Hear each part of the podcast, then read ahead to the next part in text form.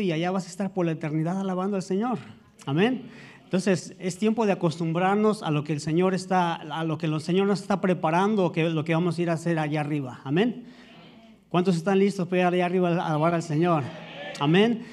El Señor es bien bueno, mi hermano. Este, desde el principio de la creación, Dios ah, tenía una relación especial con, con, el hombre. Sí, desde que Dios formó al hombre en el Edén, su propósito principal era tener una comunión estrecha, una comunión cercana con Él. Y eso era lo que pasaba en el principio.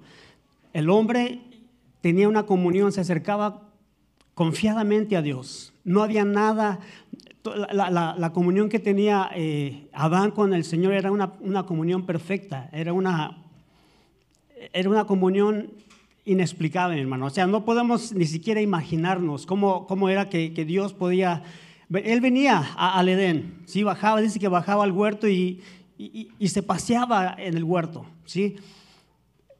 Y Adán estaba con él y escuchaba su voz y, y, recibía ciertas, ciertas indicaciones, porque recordemos que cuando Dios puso al hombre en el Edén, Él no, no lo puso ahí para que agarrara su maca y se rascara el ombligo y dijera, hoy, hoy me, voy a gozar porque el Señor me puso en este paraíso. No, Él tenía un propósito, Él tenía un trabajo que llevar a cabo. No sé si, si se acuerdan en Génesis capítulo 1 que Dios le, le, dio un trabajo, le dijo, eh, déjame lo busco aquí rápido. Ah, Génesis capítulo 1, verso, verso 26, vamos a empezar. ¿Lo tienen? Discúlpenme, yo no tengo, ah, no hice ningún slide, así que van a tener que agarrar sus Biblias. Amén.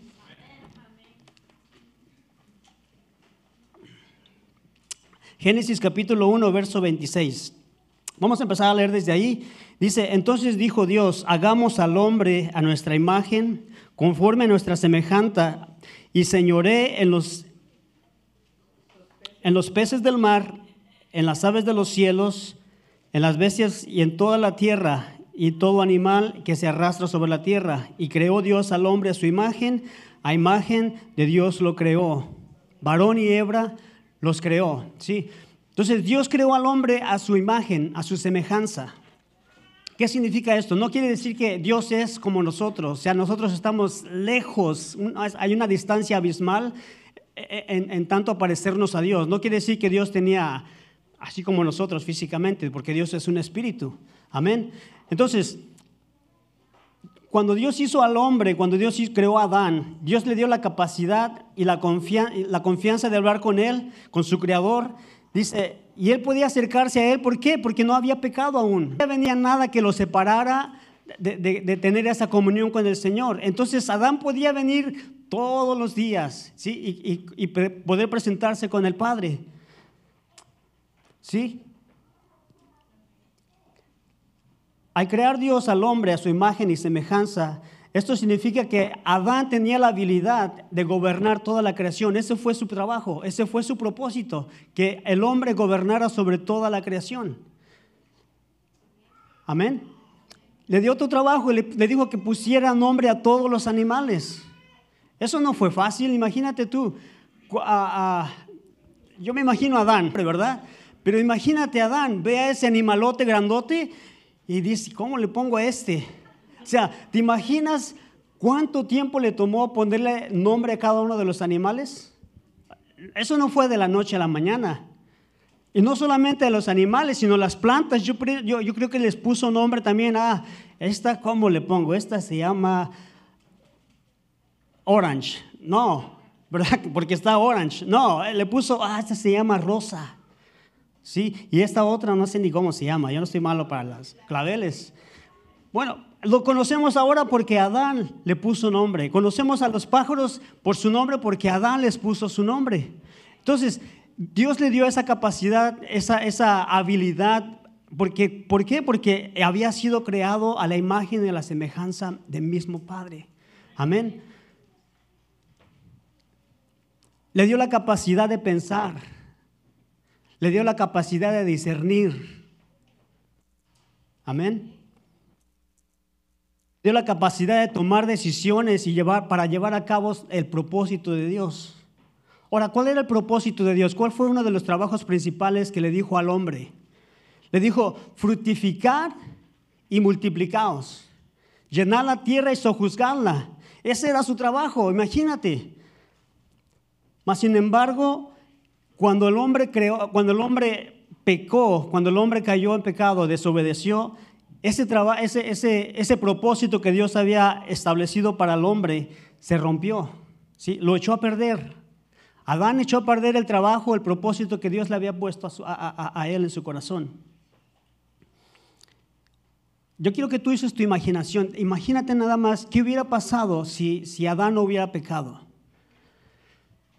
Cuando, cuando Adán cayó en la desobediencia, todo se echó a perder. Todo, eh, eh, entraron muchas cosas como ah, el temor entró en su corazón. ¿Sí? Yo pienso que no había ningún temor en el corazón antes de que él pecara. Él no tenía ninguna preocupación de que, ¿ahora qué voy a comer? No tenía ninguna preocupación de quedarse dormido en medio del huerto, que, que un animal, una fiera viniera y se lo devorara. Él tenía esa confianza, ese, no había temor en su corazón por lo que pudiera pasar. Y después de su caída eso fue lo que pasó, que se rompió, se, rompió eh, eh, la seguridad, se rompió. Amén.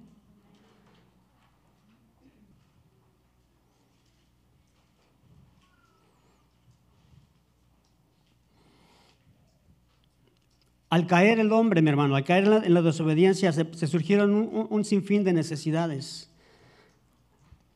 La necesidad de sentirse amado, ¿sí?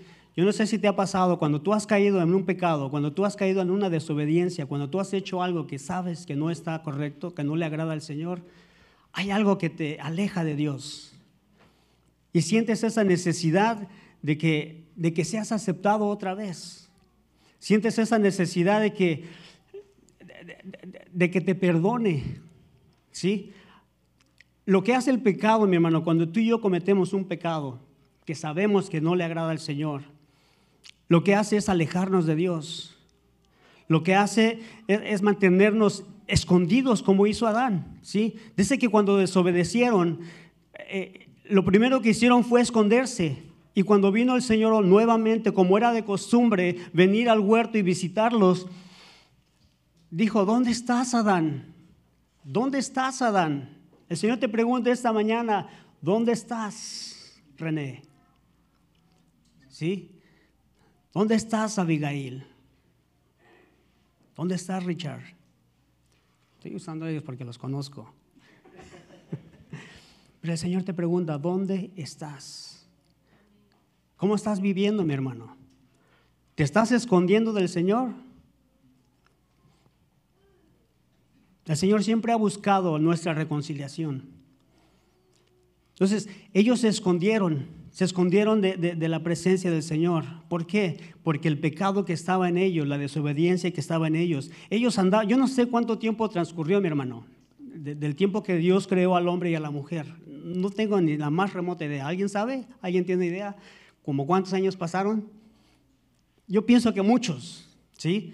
Y ellos se paseaban por el huerto sin vergüenza, no, no sin vergüenzas, sin pena, sin vergüenza. No les daba pena andar desnudos y andaban desnudos, pero cuando cometieron el pecado de desobediencia, dice que se avergonzaron de lo que había pasado. Se dieron el uno al otro y dice, órale, ¿qué pasó aquí? ¿Sí? Sus ojos fueron abiertos, pero no para el bien, sino para el mal. Y lo primero que hicieron fue esconderse de las consecuencias. ¿sí? Entonces, eso fue una de, las consecuencias de, que, de, la caída del hombre, ¿sí? Se sintieron inseguros, se sintieron no amados, se sintieron no valorados y necesitaban alguien que los acompañara, porque el Señor, como consecuencia del pecado, hubo una separación. Y eso es lo que ha pasado ahora con el pecado.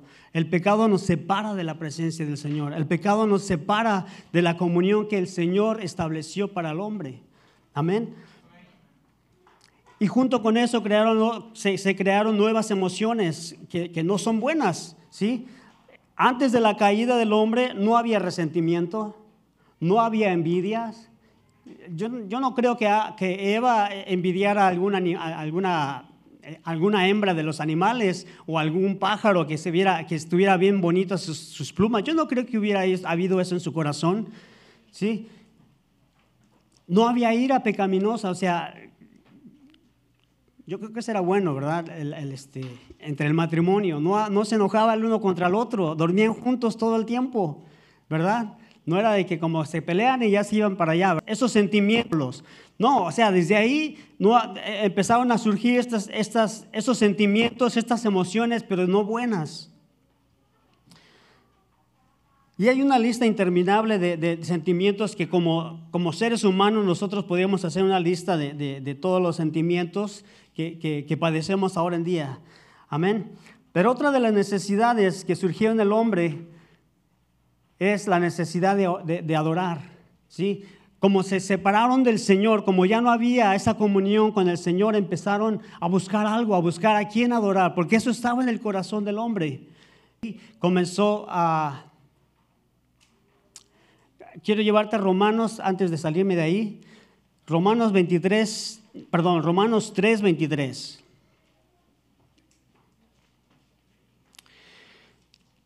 Pido que me tengas paciencia.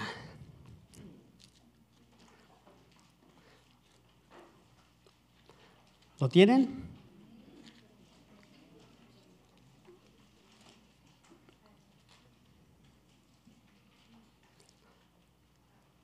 Lo que hizo el pecado, ay, no lo encuentro.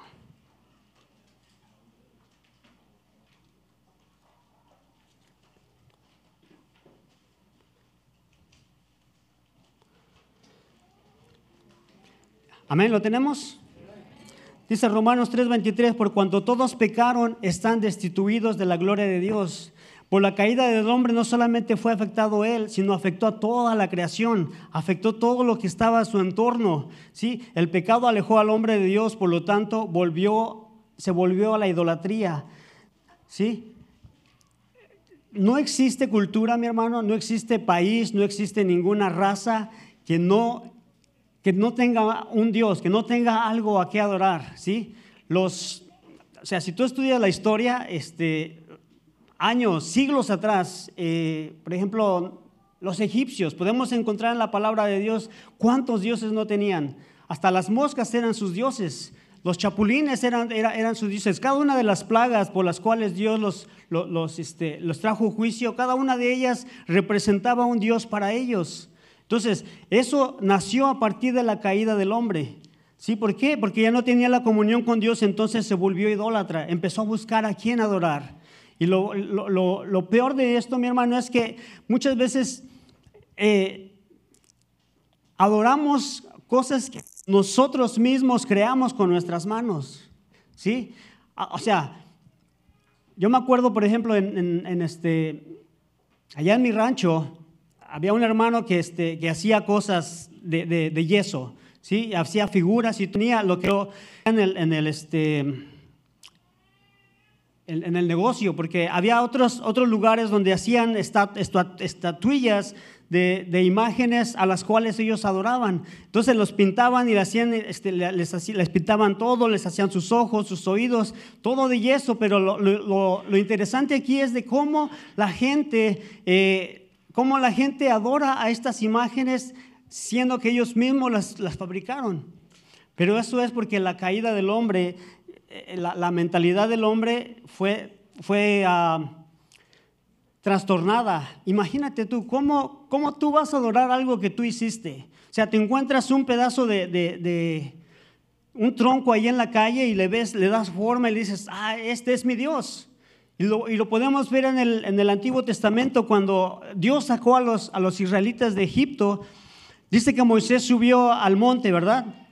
Moisés subió al monte y dice que Aarón se quedó con todo el pueblo. Moisés se tardó allá en el monte y se desesperaron. Dice, ¿dónde está Moisés? ¿Dónde está Moisés? ¿Por qué nos sacó de Egipto? ¿Por qué nos, nos, nos, trajo hasta aquí para morir? Y él ya se olvidó de nosotros. Quizás ya está muerto allá en, el monte. Entonces vinieron todos y, le, hicieron un montón a Aarón y dijeron, bueno, traigan todo lo que tienen. Traigan sus aretes, traigan sus alhajas, traigan todas las cosas de oro. Y ahorita mismo les vamos a hacer algo para adorar. Aarón fabricó ese becerro. Amén. O sea, eso no es, no, eso no es nuevo. Eso viene de antaño. Aarón viene, mete todo en el caldero, mete todo donde, donde fundió todas las, joyas, las alhajas, el oro, y le empezó a dar forma. ¿sí? Dice que salió un becerro. ¿Y qué le dijo? Adoren, este es el Dios que lo sacó de la tierra de Egipto. Qué cosa, ¿no? eso pasa hoy en día, sí, o sea, lo seguimos experimentando, lo seguimos viendo. En esa misma ocasión, lo que hace la idolatría, mi hermano, ese viene tomado de la mano de la perversión. Y lo podemos ver en muchos, en, muchos este, ritos, en muchos cultos. Una de las perversiones que, se llevan más a cabo dentro de, esta, de, la idolatría es la perversión sexual. ¿sí? Y lo vimos ahí cuando, cuando Dios trajo juicio y, vio que estaban adorando a, a los, al becerro de oro, estaban haciendo cosas inapropiadas. Eso es lo que la idolatría nos lleva a hacer. ¿Sí? Nos ciega.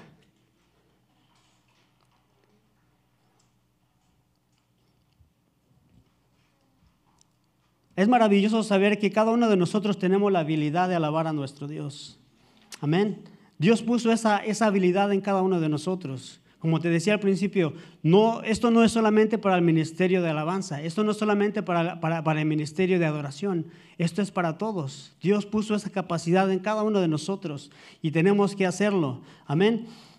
Ahora, te preguntas, ¿cómo debemos adorar al Señor? Yo quiero llevarte a Salmos capítulo 100, empezamos del verso 1.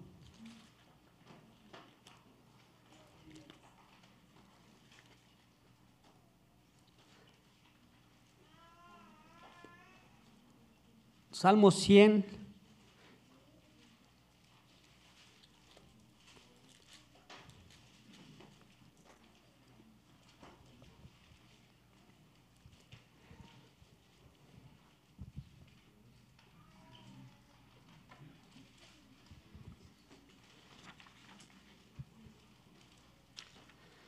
¿Lo tienen? Amén. Dice, cantad alegres a Dios habitantes de toda la tierra. Servir a Jehová con alegría, venir ante su presencia con regocijo, reconocer que Jehová es Dios. Él nos hizo y no nosotros a nosotros mismos. Pueblos somos gracias y por sus atrios con alabanza. Alabarle, bendecir su nombre, porque Jehová es bueno, para siempre es su misericordia y su verdad por todas las generaciones. Aquí nos está enseñando cómo tenemos que venir a alabar al Señor. El verso 1 dice, cantad alegres a Dios. Amén. Tenemos que empezar a, llevar a cabo lo que, lo que estamos cantando muchas veces, mi hermano. ¿Sí? Porque a veces venimos a, cantar y, quiero levantar a ti mis manos. Y estamos así, quiero levantar a ti mis manos. O por acá atrás, con las manos acá o cruzado de manos. No, tenemos que empezar a actuar lo que estamos cantando. Amén. Porque, o sea, si el Señor, si tú le estás cantando, supuestamente le estás cantando al Señor, tienes que hacer lo que estás cantando. Y aquí nos está diciendo, cantad alegres a Dios, habitantes de toda la tierra. ¿Cuántos habitan aquí en la tierra? ¿Cuántos son este, terrícolas, este, todos somos terrícolas, ¿verdad? ¿Cuántos vienen de, allá afuera? A lo mejor dejaron su, nave espacial allá afuera, acaban y se van otra vez. No, dice habitantes de toda la tierra. ¿Sí? El verso 2 dice, servir a Jehová con alegría. Y ese es uno de los puntos que te quería decir. O sea, no es solamente cantar aquí. El adorar al Señor no es solamente cantar con cantos o con música. El, adorar ministerios aquí en la iglesia, mi hermano, los cuales tú puedes servir al Señor. ¿Sí? Tú puedes venir aquí y, pasar el vacuum y estar adorando al Señor. Amén. Estás sirviendo. Tú puedes estar allá afuera acomodando los carros y estar sirviendo al Señor. Y le estás adorando en tu servicio. Amén. Tú puedes estar de tu servicio. Aquí dice, servir a Jehová con alegría. Todo lo que hagas, tú tienes que hacerlo con alegría y con regocijo, mi hermano. No estés allá afuera en, poniendo los, los, este, los, hermanos allá en el asociamiento y dicen, ah, póngase ahí, hombre, ya. No, tú tienes que hacerlo con alegría. Amén. Y cuando salgan también, no le digas, ah, hermano, ya mueva su carro, ya quítese de ahí, que ya me tengo que ir. No, tú tienes que hacerlo con alegría. Amén. Todo lo que hagamos, mi hermano, tenemos que hacerlo con alegría, con amor en nuestro corazón. Amén.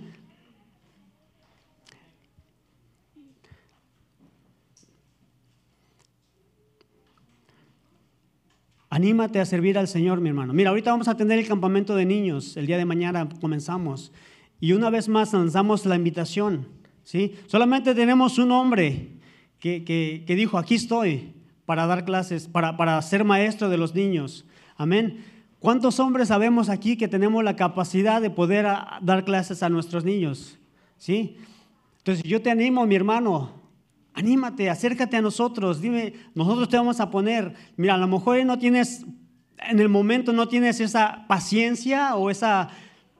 Dios nos ha dado la capacidad. O sea, yo a los hombres los conozco y yo sé quiénes pueden dar clase, porque nos, nos, nos conocimos ahí abajo dando clases, ¿verdad?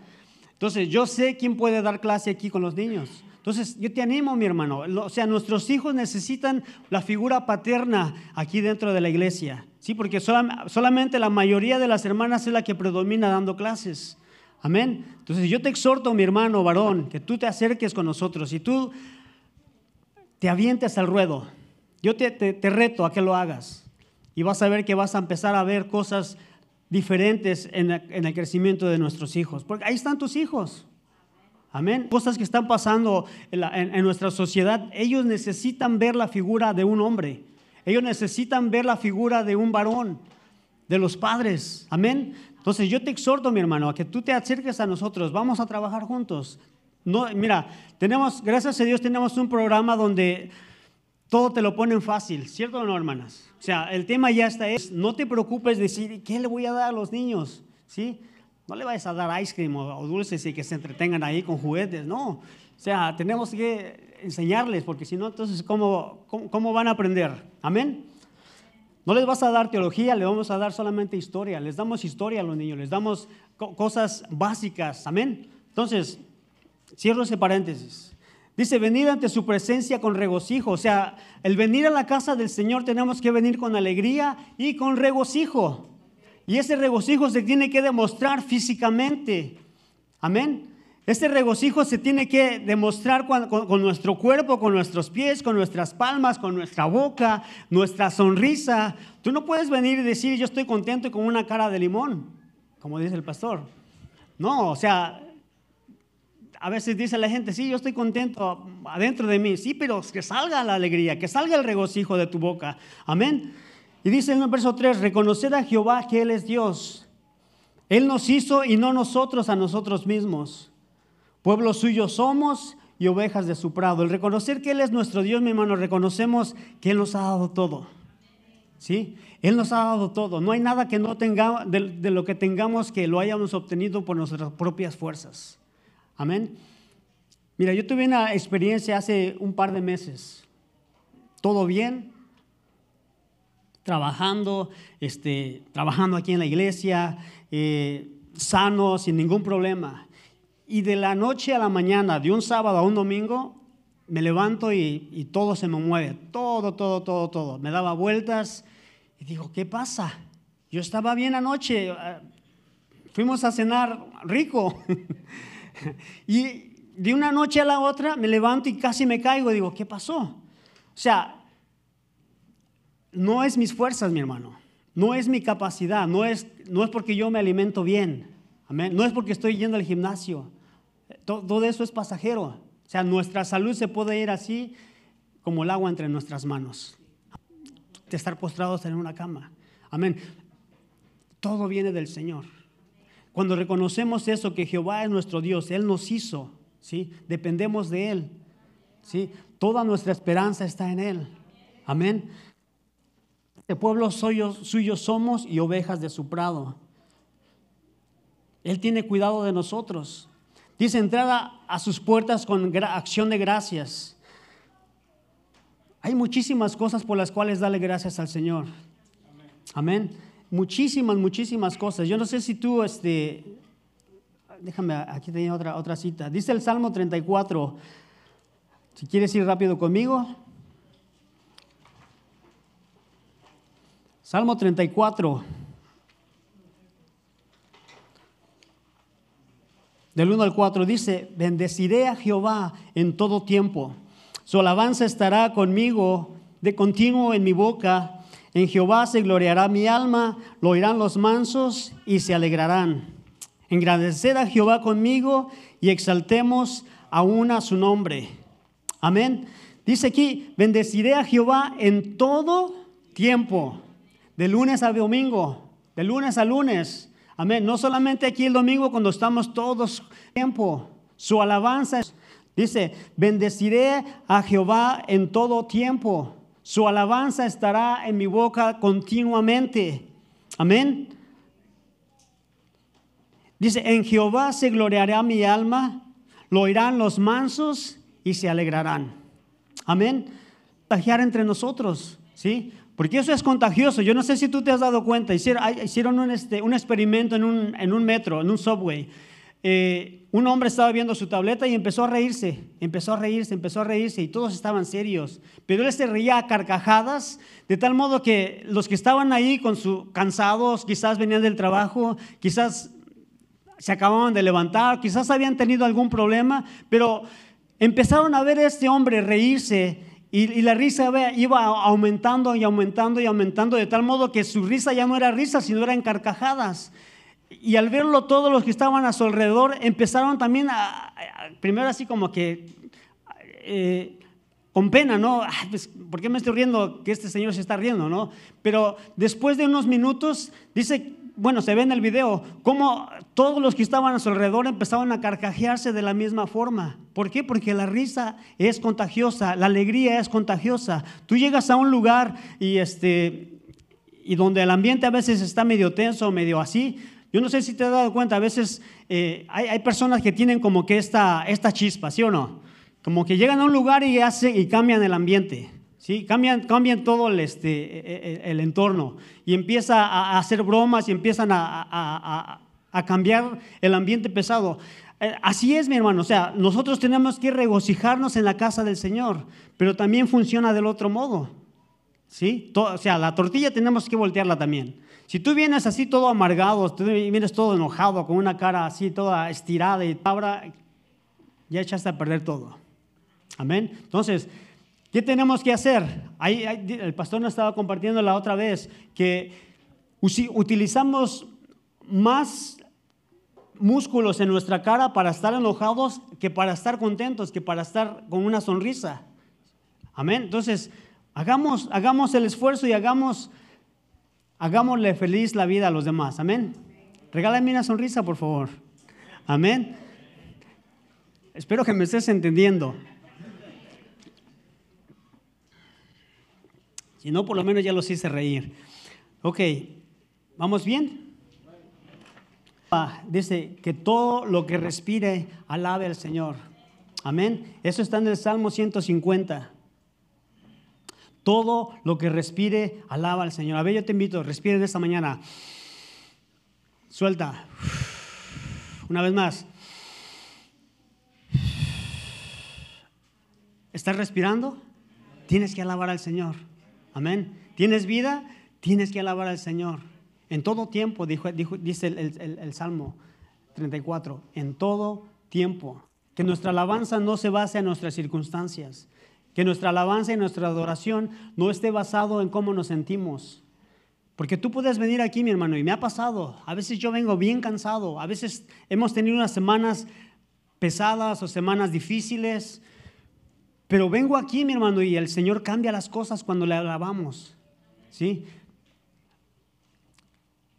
Tenemos que alabar al Señor en todo tiempo. Cuando están las cosas bien, cuando no están muy bien. Amén. Cuando no están muy bien es cuando el Señor se glorifica. Porque es bien fácil alabar al Señor cuando todo está, como todo, cuando todo está smooth, como dicen los, los gringos. Cuando todo está muy bien, ¿verdad? Es bien fácil alabar al Señor. Pero cuando las cosas se ponen color de hormiga, ¿sí? Cuando te está yendo de la patada por allá afuera, cuando en el trabajo tienes una persona que ya no la aguantas, cuando en la escuela tienes un amiguito o una amiguita que te está haciendo la vida imposible, cuando los, los profesores ¿no? ya te agarran, te agarran de, de, bajada y empiezan a, a, hacer contigo lo que quieren en cuestión de, de trabajos, de, cosas que tienes que hacer en el trabajo o, en la escuela, que te agarran y no te sueltan y no te sueltan y, y ya no sabes qué hacer. Alaba al Señor.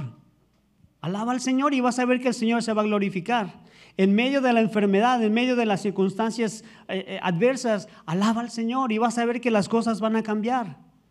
Yo te lo puedo decir por experiencia. He tenido dos que tres accidentes, eh, pero te voy a contar uno.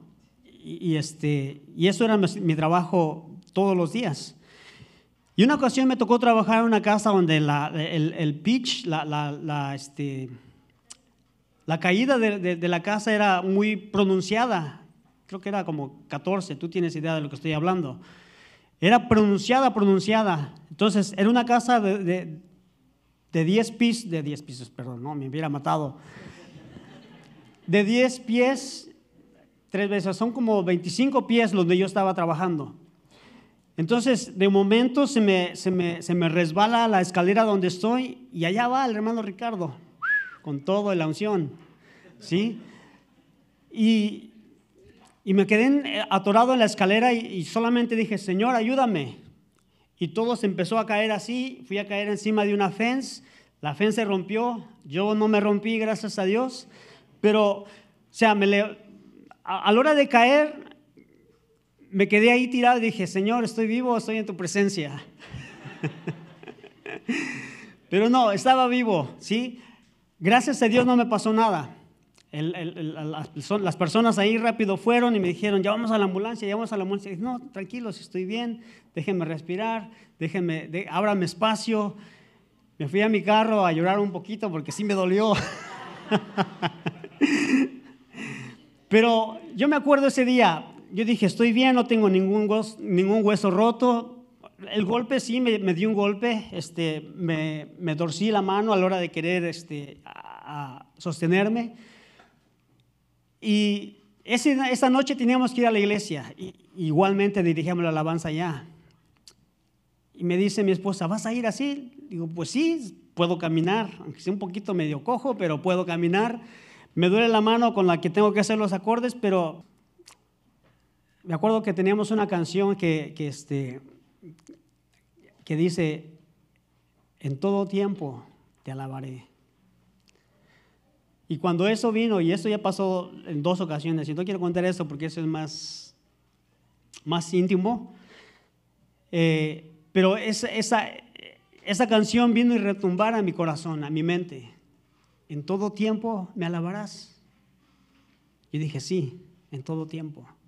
Pues ahí está el hermano Ricardo con la guitarra, con un pie medio torcido, con dolorido, pero ahí yo dije, Señor, en todo tiempo te alabaré. Desde entonces no canto esa canción. Amén. Pero tenemos que alabar al Señor, no importando nuestra circunstancia. Amén. La alabanza es una expresión de admiración, una expresión de admiración, un aprecio, y eso es lo que hacemos cuando le cantamos al Señor. Reconocemos su grandeza, reconocemos sus maravillas, reconocemos que Él es el único Dios, que Él es el único digno de ser alabado. Amén. Cuando nosotros alabamos a una persona por, algo que haya hecho, ¿sí? si tus hijos ya se graduaron, tú, tú le, como que reconoces, ¿verdad? Ah, qué bueno, qué bueno que saliste con honores, qué bueno que terminaste la escuela. O sea, la estás alabando a esa persona por sus logros, por algo que haya alcanzado, por algo que haya hecho bien. Y es bueno. Y eso es lo que hacemos con el Señor. El Señor nos dio salvación. El Señor es nuestro refugio, Él es nuestro escudo, Él es nuestro, nuestro sostén, Él es nuestro proveedor. Hay muchísimas cosas por las cuales tú y yo tenemos que alabar al Señor. Amén. ¿Por qué alabamos al Señor? porque Él es bueno. Amén. Porque para siempre es su misericordia. alabamos a Dios por lo que Él es. Y a lo mejor hay momentos alabando al Señor, pero hay un momento dado como que nuestra, nuestra mente se cierra y ya no sabes qué decir, ya no sabes cómo alabar. Y empiezas adorándole, empiezas dándole gracias, pero cuando menos cuenta te das, tu alabanza ya no es una alabanza, sino es quejabanza. Porque ya le sacaste que, que te pido por mi hermano, que te pido por mi mamá, te pido por mi trabajo, que esa persona que me, ya me trae encargo, yo te pido por eso. Entonces ya dejaste de alabar al Señor y ya le empezaste a sacar todas tus necesidades. ¿Cuánto les ha pasado? Eso, eso es bien común, no sé, no sé si a ustedes le pasa, pero cuando a veces venimos y le queremos adorar al Señor, empezamos bien, empezamos bien, y de momento empezamos a, nos acordamos que tenemos una necesidad, nos acordamos que, queremos que el Señor nos arregle nuestro asunto, nos acordamos que, que el Señor tiene que intervenir en lo que estamos pasando. Y entonces nuestra alabanza ya no es una alabanza, sino ya es quejabanza. Amén. Cuando te suceda esto, mi hermano, yo quiero darte unas, unas cuantas claves de, cómo adorar al Señor, eh, o qué tener en tu mente, qué tener en tu corazón para que no te distraigas de alabar al Señor. Amén. Y quiero decirte unos, unos cuantos atributos y el carácter de Dios. Número uno, nuestro Dios es soberano. Amén. ¿Qué quiere decir eso? El diccionario define como soberano es como alguien que tiene el poder supremo, el poder total. Eso significa que nuestro Dios es soberano y tiene completo control de toda su creación. ¿Sí? Todo lo que sucede a nuestro alrededor, todo lo que sucede, el Señor tiene el control de todo. ¿Sí? ¿Tiene control de los tsunamis? Amén. ¿Tiene control de los terremotos? Soberano. ¿Qué? Él tiene control de todo. Él es un Dios soberano. ¿Qué, significa? Que Él puede hacer y deshacer porque Él es Dios. ¿Sí? Ahora, eso no lo dije hace un rato, pero eh, la tierra clama, mi hermano. ¿Sí? La tierra está gimiendo por, ese, por esa reconciliación con el Señor. ¿Sí? Desde la caída de Adán, todo, todos todo sufrió, hasta la tierra. ¿sí? Toda la creación del Señor por, por causa del pecado sufrió, hizo, por causa del pecado tuvo un trastorno. Entonces, hay cosas que están sucediendo el día de hoy, mi hermano, que podemos experimentar y podemos ver. Eh, eh, tragedias naturales es por causa del pecado es por causa de la caída del hombre. Todo se trastornó. Entonces, dice, dice Romanos que, la, tierra clama, la tierra gime porque Él venga, porque, porque nuevamente, nuevamente, se vuelva a, reconciliar con su Creador y vuelva a ser otra vez nuevamente perfecta como Él la creó. Amén. Entonces, Dios tiene control de todas las cosas. Y podemos confiar entonces, cuando sabemos que Dios es soberano, podemos confiar entonces que Él tiene control de, nuestras vidas en su totalidad. Amén. Y esto Job lo entendió muy bien. Yo te invito a que me acompañes a Job capítulo 1.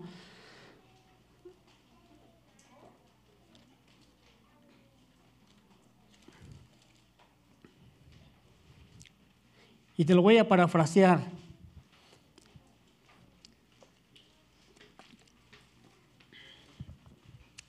Dice que Job era un hombre, un hombre rico, era un hombre que tenía una posición económica muy buena, era un hombre justo, era una persona de la, cual Dios estaba orgulloso de él. Dice, porque un día, dice que vinieron los ángeles y entre ellos vino Satanás. Y le dijo, mira, ¿Conoces a Job? Y le dijo Satanás, mira, él te sirve por lo que tú le das. Y dijo Dios, no, yo, e, él me sirvo porque me ama. Te lo estoy parafraseando, amén. ¿Sí? Pero dice que un día Dios, Dios le permitió a Satanás que tocara sus, sus, pertenencias, que tocara todo lo que tuviera, pero Dios le dio, una, le dio una orden específica, pero no te metas con su vida, ¿sí? Haz todo lo que quieras con él, pero a él no lo toques. obras ahí. Él tenía ovejas, tenía ganado, tenía pertenencias, y dice que todo lo perdió en un día. Mira, tú y yo, ¿cuántos han perdido algún familiar, alguna persona amada? Amén. ¿Verdad que sí? Todos hemos sufrido eso. Pero ninguno de nosotros aquí ha perdido todo. ¿Alguien ha perdido todo? Su casa, sus ovejas, sus pulgas, sus cucarachas. ¿sí? O sea, ninguno de nosotros hemos perdido todo como Job lo hizo. ¿sí?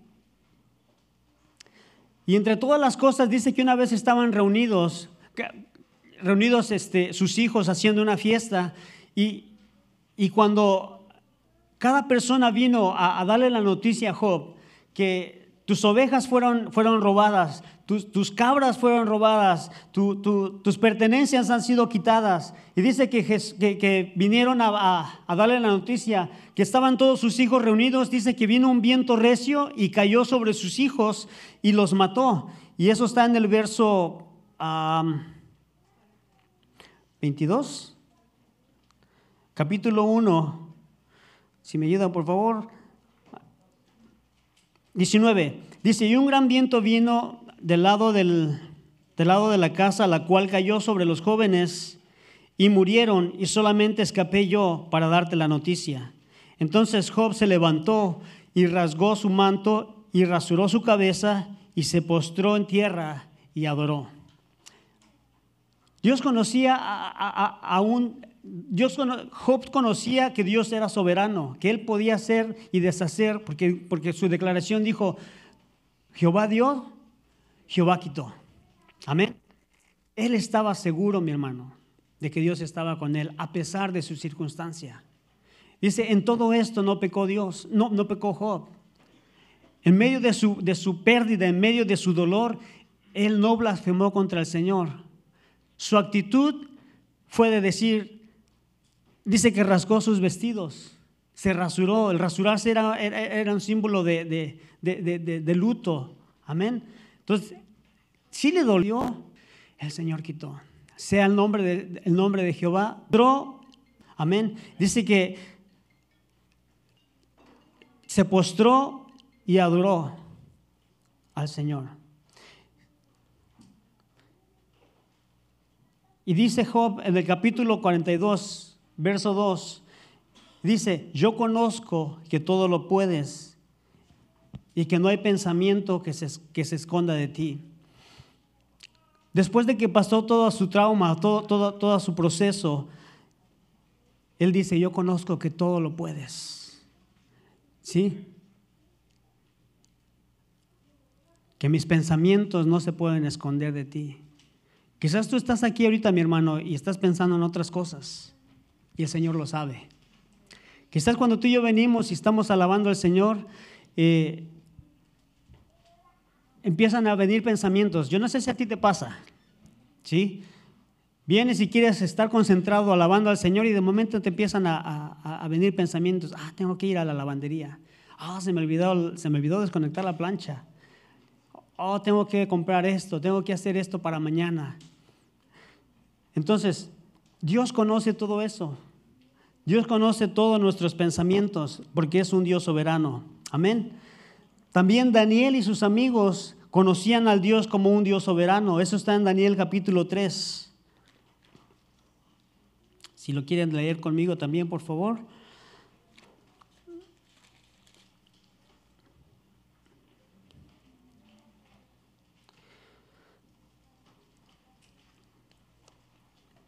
Dice, el rey Nabucodonosor hizo una estatua de oro y cuya altura era de 70 codos y su anchura de 6 codos. La levantó en medio de la, en el campo Dura y en la provincia de Babilonia. Y envió el rey Nabucodonosor a los, a los que se reuniesen los sátrapas, los magistrados y capitanes, oidores, tesoreros, consejeros, jueces y todos los gobernantes de las provincias levantado, que viniesen a la dedicación de la estatua que el rey Nabucodonosor había levantado. Recordemos que el rey Nabucodonosor era una persona influyente, una persona fuerte, una persona poderosa, ¿sí? Y dice que hizo una estatua de sí mismo y la orden era de que cuando, si tú sigues leyendo el pasaje, la orden era que cuando tocaran la música, tocaran las trompetas, tocaran las arpas, tocaran eh, algo ahí, la orden era que todos tenían que postrarse ante la estatua que él mismo, que, él mismo había este, mandado hacer, que todos se postrasen y lo adoraran. Entonces mandó traer a todos los gobernantes, los, los, los este, a toda la gente importante para que vinieran a la dedicación de esta estatua que él había, que había eh, levantado. Y entre ellos, recordemos que Daniel y sus amigos también eran, eran este, estaban dentro de ese círculo este, de la alta, ¿sí? Entonces también dice que, ellos vinieron y, les dijeron, bueno, ¿para qué vamos a ir? Bueno, le dijo, bueno, el, rey Nabucodonosor quiere que vayamos a la dedicación, que, él ha levantado su estatua y quiere que nosotros le adoremos cuando se suena, que, cuando suena la banda, él quiere que nosotros nos inclinemos. la estatua de Nabucodonosor. Pero estos tres hombres, estos tres jóvenes, no hicieron eso porque sabían y tenían el temor de Jehová en su corazón. Y dije ellos, nosotros no nos vamos a postrar. Entonces se dieron cuenta los, los, demás que estaban a su alrededor y fueron con el rey y le dijeron, tú diste una orden. Tú dijiste que, cuando sonara la banda, toda la gente iba a venir y se iba a postrar ante la estatua que tú, que tú hiciste. Pero mira que Daniel y sus amigos no lo hicieron. Entonces el rey se enojó, se, molestó y dijo, ¿cómo, ¿cómo, que estos van a, van a sobrepasar lo que yo dije? ¿Cómo que estos no van a obedecer lo que yo mandé, la orden que yo di? Que cuando sonara la música y todo eso, tenían que postrarse para adorar mi, imagen. Entonces fueron, los trajeron le dijeron, a ver, me han dicho que ustedes no se postraron. ¿Qué está pasando? Y había un castigo para aquella persona que no lo hiciera. ¿Sí? Era el horno de fuego. Y ellos dijeron, nosotros no nos vamos a postrar. Nosotros tenemos, solamente nos podemos postrar ante el Dios, hasta, ante, el Dios vivo. Entonces las consecuencias las tuvieron que sufrir. Dice que, llamó a los mejores guerreros, ¿sí? A, los más fuertes y les dijo, átenlos, amarren las manos y, y prendan el fuego y no solamente préndanlo, sino le dijo siete veces más de lo que acostumbraban prenderlo. Dice que ese calor era tan intenso que cuando vinieron los, las personas para aventar a, a estos jóvenes al horno de fuego, dice que al instante ellos cayeron muertos. Imagínate nada más, yo no sé si, tú, si te ha pasado a ti a veces cuando el calor está intenso, así en, el verano aquí, que sales de una tienda o sales de tu casa con el aire acondicionado y solamente abres la puerta y llega así el calorón, así lo sientes así en tu, en tu cuerpo. No sé si lo has experimentado. O sea, el, el contraste que hay, ¿verdad? De, este, de, lo frío a lo caliente. Entonces, imagínate nada más, usa tu imaginación, cómo era ese calor de ese horno que dice de tal manera que los que lo fueron a aventar a, estos jóvenes cayeron muertos instantáneamente por esa, por esa, esa cantidad de calor que, salía, que desprendía del horno de fuego. Y una declaración que les dijo Daniel, no nos vamos a postrar. Y sabe bien que Dios puede, ¿sí? Porque dice que para Dios no hay nada imposible. Amén. Y eso lo tenían bien grabado en su corazón ellos. Su confianza de ellos estaba en el Señor. Dice, Dios puede, el Señor se exaltado. Amén. Pero dice que los, aventaron y adentro del, horno de fuego dice que ellos caminaban, se paseaban como si nada. Habían echado tres. Pero dice que cuando, cuando empezaron a ver, dice que no eran tres, que eran cuatro. ¿Quién crees que estaba ahí con ellos? Jesús. Amén. Cuando tú y yo honramos al Señor, mi hermano, no importa lo que pase, el Señor siempre va a darnos su respaldo. Amén. Ahora, ¿qué, tan dispuesto estás a dar la cara por el Señor? ¿Qué tan dispuesto estar, estás a ponerte por el Señor? Estaba escuchando un testimonio de un, de un, pastor que cuando era joven dice que le dieron un premio a una escuela prestigiosa allá en California. Ellos tenían aproximadamente 18, 19 años y les dieron la oportunidad de, estar en esta escuela, tomar un curso de, como un campamento donde habían sido escogidos entre miles de personas, de, miles de estudiantes. Dice que cuando ellos empezaron a, empezaron a, tener este, la introducción para empezar ese campamento, dice que el director puso en las pantallas, dice, bueno jóvenes, antes de entrar a lo que venimos, yo quiero ponerles algo para que nos deleitemos. Y empezó a poner unas, unas escenas ahí medias fuera de onda, medias obscenas, y dijo, ¿qué estoy haciendo aquí? O sea, lo que, lo que parecía que era una bendición, en el momento como que dice, ¿para eso me trajiste aquí, Señor, para ver esto? Y el Señor le contestó, ¿estás dispuesto a pararte y salirte del salón? Dice, Señor, pero solo es el primer día, me faltan estar dos o tres semanas que va a durar el campamento. Dice, ¿qué tan dispuesto estás? Yo di todo por ti. Entonces dice que él se levantó y se salió y empezaron a, criticarlo, empezaron a, a, burlarse de él porque eran jóvenes, eran muchachos que, que le empezaron a hacer el bullying, ¿verdad? Entonces, pero algo, algo sucedió dentro de él por, por esa experiencia. Dice, yo di todo por ti, tú eres capaz de levantarte y salirte para no contaminarte. Y él dijo, sí, Señor, yo me voy a salir. Dice que se levantó, se salió, se burlaron de él, pero al final de todo eso, dice que se acercaron muchos jóvenes a él y dijeron, ¿sabes qué? Yo soy cristiano también. Me hubiera gustado hacer lo mismo, levantarme y salirme, pero no estuve dispuesto. Entonces, ¿qué tan dispuesto estás tú a apartarte a veces de conversaciones que no nos convienen? ¿Sí? Porque a veces entre hermanos podemos tener conversaciones que no son sanas. ¿Sí? A veces podemos empezar a hablar o criticar al hermano Ricardo, ¿sí? O empezar a criticar a lo que se está llevando a cabo, de la forma que se está llevando a cabo. Entonces, si tú estás en medio de esas conversaciones, ¿qué tan dispuesto estás a, pararle, a parar el alto? Sí, porque el chisme ya sabes que no, no, no le agrada al Señor, ¿verdad? Pero a veces cuando participamos, a veces cuando tan solamente que nos quedemos a escuchar, acuerdo con lo que se está hablando. O sea, ¿qué tan dispuesto estás a parar, a poner un alto a eso? ¿Sí? Yo no sé por qué dije eso.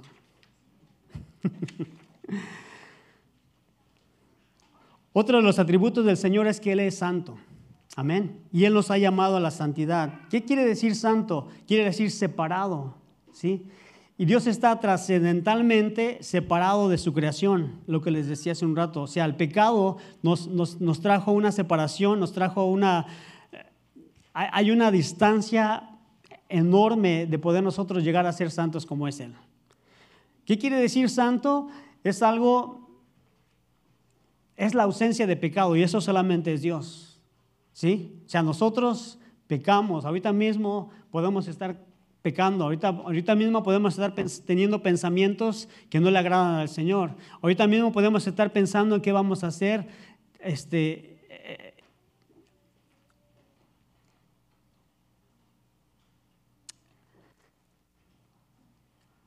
mejor le dejo ahí.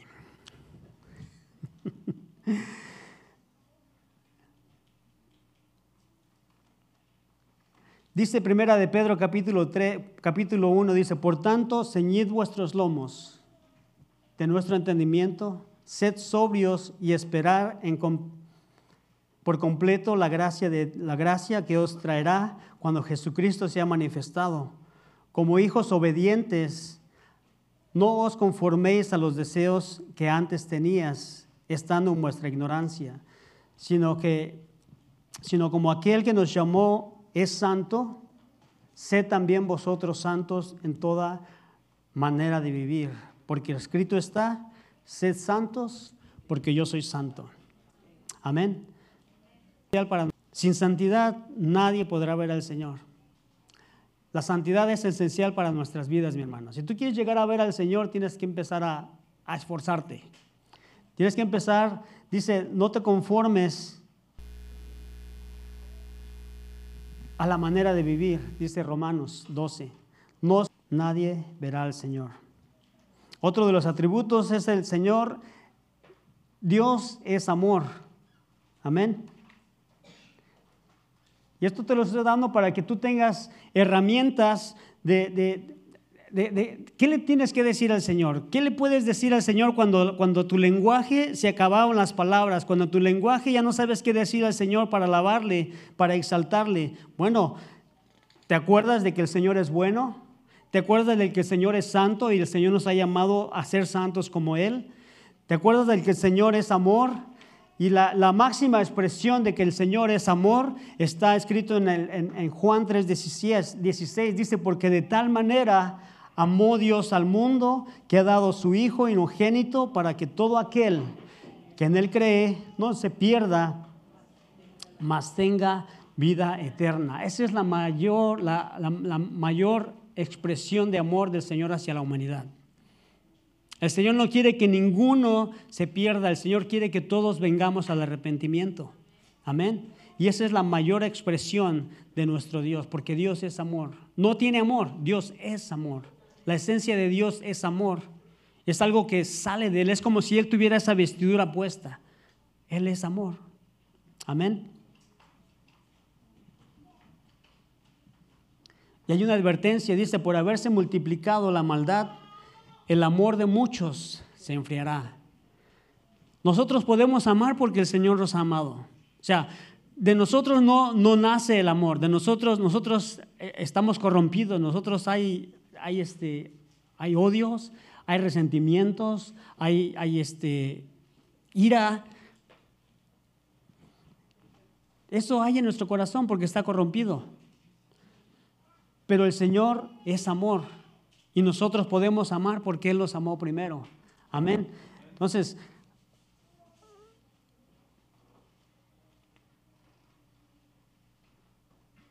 tenemos que buscar el amor del Señor. Amén. Una más, dice el Señor es fiel, cumpliendo cada una de sus promesas. Yo no sé cuántas promesas el Señor te ha dado a ti, ¿Y cuántas has experimentado de que, de que dices, ah, el Señor sí me cumplió lo que me dijo? ¿Verdad? Yo no sé cuántas cosas tú has esperado en el Señor y Él ha sido fiel y, te las ha cumplido.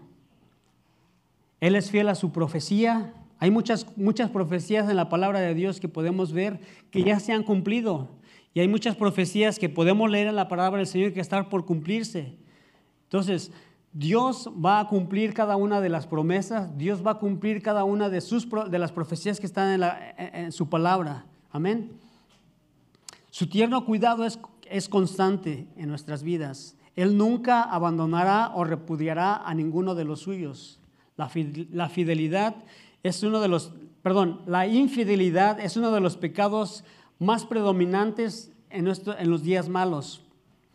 Es bien fácil el día de hoy ser infiel a muchas cosas, no solamente a nuestra pareja.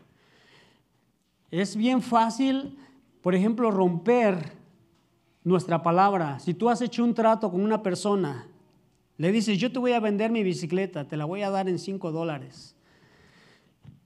Y de momento viene otra persona y te dice, ¿sabes que yo te voy a dar 10? Y es bien fácil decirle, ah, ¿sabes qué? Pues yo voy a ganarle más y la vendo a 10. Ya rompiste tu palabra, ya no fuiste fiel a tu promesa, ya no fuiste fiel a lo que, a lo que tú dijiste.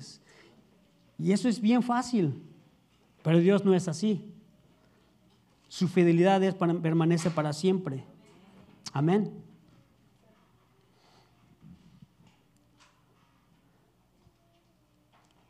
No se diga el índice, cómo ha crecido en los últimos años. De, cada 10 parejas, dice que en el 2020 esto fue, de cada 10 parejas, 7 salían divorciadas. Hay muchas, muchas este, ah, razones por las cuales se, se divorciaron, pero la que predomina es por infidelidad. Mas sin embargo nuestro Dios no es así. Dios es un Dios celoso y a veces somos infieles hasta en, lo que, en, la adoración que le damos a él. él, él. no espera de nosotros, y lo dice en Éxodo, ¿sí? que no tendremos dioses, ningún Dios delante de nosotros porque Él es un Dios celoso. Amén. Pero somos bien dados a la infidelidad en ese aspecto. ¿sí? Somos bien dados este, a, correr tras otros ídolos. Y a lo mejor ya somos cristianos, pero tenemos ídolos en nuestro corazón. Tenemos ídolos, a lo mejor puede ser tu carro, que le da cualquier cosa que ocupe el primer lugar en tu corazón, ese es un ídolo. Puede ser tu trabajo. ¿Sí? Puede ser que, tú le dedicas más tiempo a, otras cosas que a, que a las cosas del Señor. Ese es tu ídolo. No te estás postrando, no, te, no, le estás adorando, pero le estás dando más tiempo a otras cosas que están ocupando el, lugar del Señor. Ese es tu ídolo. Amén. Puedes tener quizás un predicador favorito. Vas a YouTube y dices, ah, voy a buscar y, ah, este me encanta. Y le das clic y siempre lo sigues y siempre lo sigues. Si te gusta lo que dice, ¿sí? Te gusta porque te dice de la prosperidad. Te gusta porque te dice de las bendiciones. Pero tan solo de que te arrepiento hablar de, de, que, de que te pongas a cuenta con Dios, de que te arrepientas en tus malos caminos y, ah, ese no me gusta y le cambias. Y eso es bien común el día de hoy y eso es lo que ha pasado con las redes sociales. ¿sí? Que buscamos, buscamos lo que, nos, lo que nos gusta escuchar. Y tenemos nuestro de alabanza preferido. ¿sí? El cantante me gusta cómo canta, porque me gusta cómo alaba al Señor. Y sin darnos cuenta estamos teniendo ídolos en nuestro corazón. Estamos siendo infieles. Amén. Pero esa es una de las, de las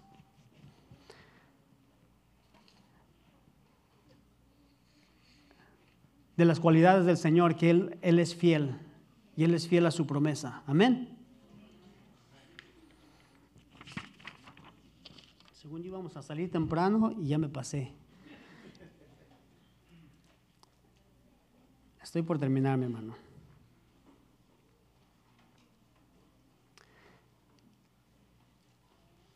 Ah, dice el Salmo 103, si quieres acompañarme.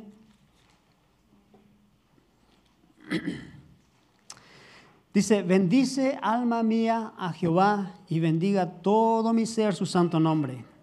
Bendice alma mía Jehová y no olvides ninguno de sus beneficios. Amén. Si tú no sabes qué decirle, mi hermano, aquí este salmo nos, nos indica cómo alabar al Señor, cómo adorarle.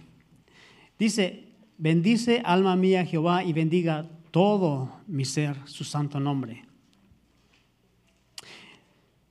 Dice que no te olvides de ninguno de sus beneficios. Si yo te preguntara esta mañana, ¿cuántos de nosotros hemos recibido los beneficios Señor? ¿Hay alguien aquí que, le haya pedido al Señor algo difícil? ¿sí? Algo, algo, no si le has pedido que tienes, que tienes tos o que tienes gripa y, o que te duele el dedo derecho del pie izquierdo. Y este, no, no, algo, algo que, digas, de esta sí me sacó el Señor. ¿Alguien, alguien aquí? Amén. Hay, varios. Y podríamos pasar aquí a testificar, ¿verdad? Y, decir, oh, el Señor me, me, libró de esto, el Señor me dio esto, el Señor hizo esto. Amén. Dice aquí que no te olvides de ninguno de sus beneficios. Entonces, no te olvides de las cosas que el Señor ha hecho para ti. Sé agradecido. Quiere decir otra, sigue diciendo, Él es quien perdona tus inequidades, el que rescata del hoyo tu vida y te corona de favores y misericordias. Él sacia de bien tu boca, de modo que te rejuvenezcas como el águila. Amén. El Señor tiene todo para nosotros y le gusta que le alabemos. Amén.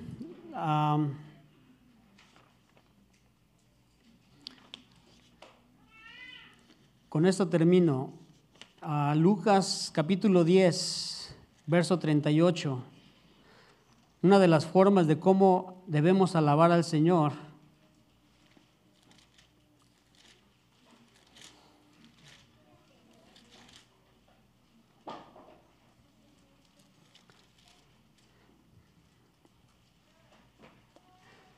¿Lo tienen?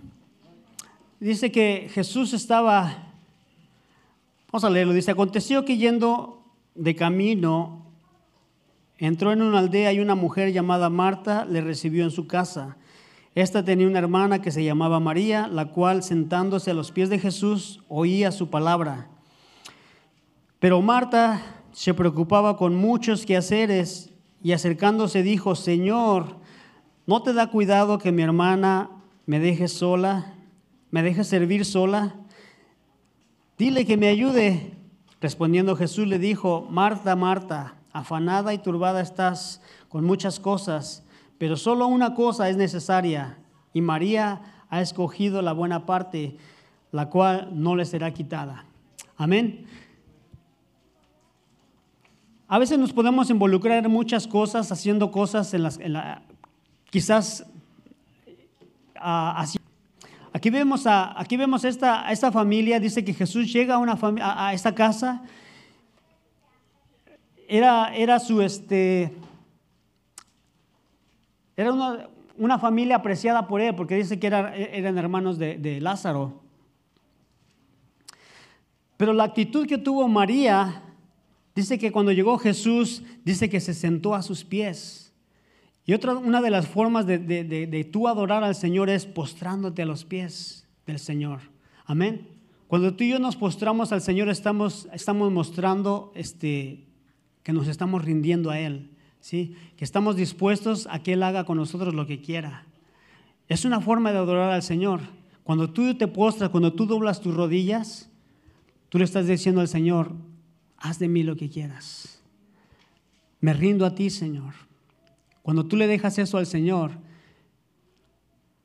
Él hace contigo lo que Él quiere. ¿Por qué? Porque estás mostrando con tu cuerpo, estás mostrando con tu, con tu actitud que Él es tu Señor, que Él es tu Padre. Amén. Si quieres ayudarme con el teclado. Cierra tus ojos, mi hermano.